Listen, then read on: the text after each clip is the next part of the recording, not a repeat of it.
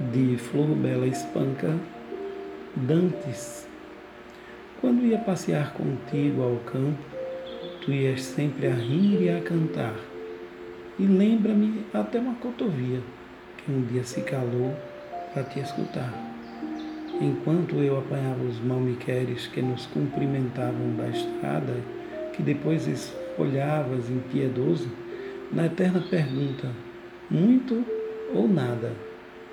Tu beijavas as fridas carminadas que em meus dedos faziam os espinhos das rosas que coravam, vergonhosas, zangadas de nos ver assim sozinhos.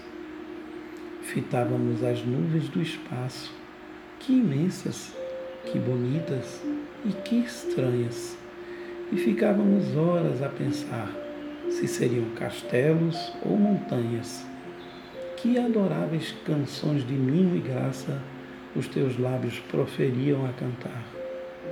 Tão mimosas que as relvas da campina ficavam pensativas a sonhar. As fontes murmuravam docemente, os teus beijos cantavam namorados, cintilavam as pedras do caminho, sorriam as flores pelos valados. A hora sonhadora do poente tinham maiores palpitações os ninhos.